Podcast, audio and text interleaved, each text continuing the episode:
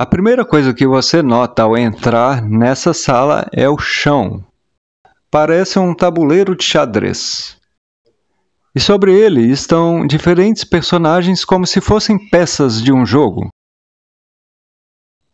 Assuma um lugar nesse tabuleiro. Escolha a posição que você ocupa. Quem é você nesse jogo? Existe alguma diferença de poder ou de hierarquia entre você e o personagem do seu lado?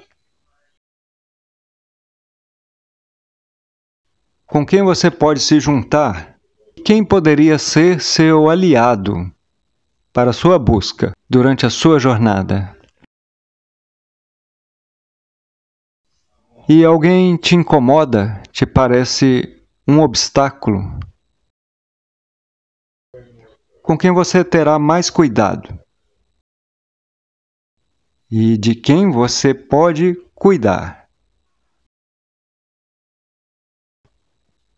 E por fim, quem você pediria para te ensinar o jogo?